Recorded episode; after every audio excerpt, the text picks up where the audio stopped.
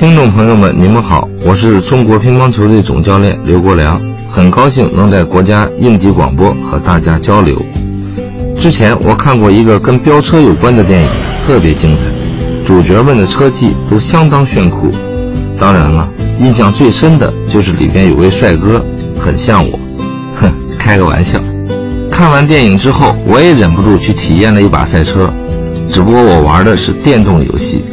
大家可能会觉得这样没有真实飙车刺激，可我想说的是，生活中有比电影世界中的速度与激情更宝贵的东西，那就是生命。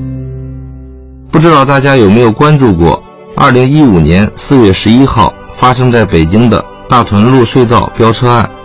这个飙车案从事发之日起就引发了全社会的关注，两名年轻男子开豪车飙车发生交通事故。最终都因危险驾驶罪被判刑。虽然事故没有造成大的人员伤亡，但这种行为是严重危害公共安全的。我看到很多网友都很关注这个事情，评论也五花八门。有的网友说 “no 作 no die”，有的网友嘲讽说“有钱确实任性，但任性也会送了小命”。还有的人劝诫年轻人一定要引以为戒，否则。玩火者必自焚。总之，大家对于这种行为都很担忧。喜欢看乒乓球比赛的朋友们都知道，要想获胜，比赛的每一局都必须稳扎稳打。其实开车跟打乒乓球一样，也要稳。在开车上，我对“稳”字的理解是：不要超速，因为超速开车会让人视野变窄，视力减弱。比如说，时速四十公里的时候。人一般能看清前面两百米以内的物体，时速一百公里的时候，人就只能看清一百六十米以内的物体了。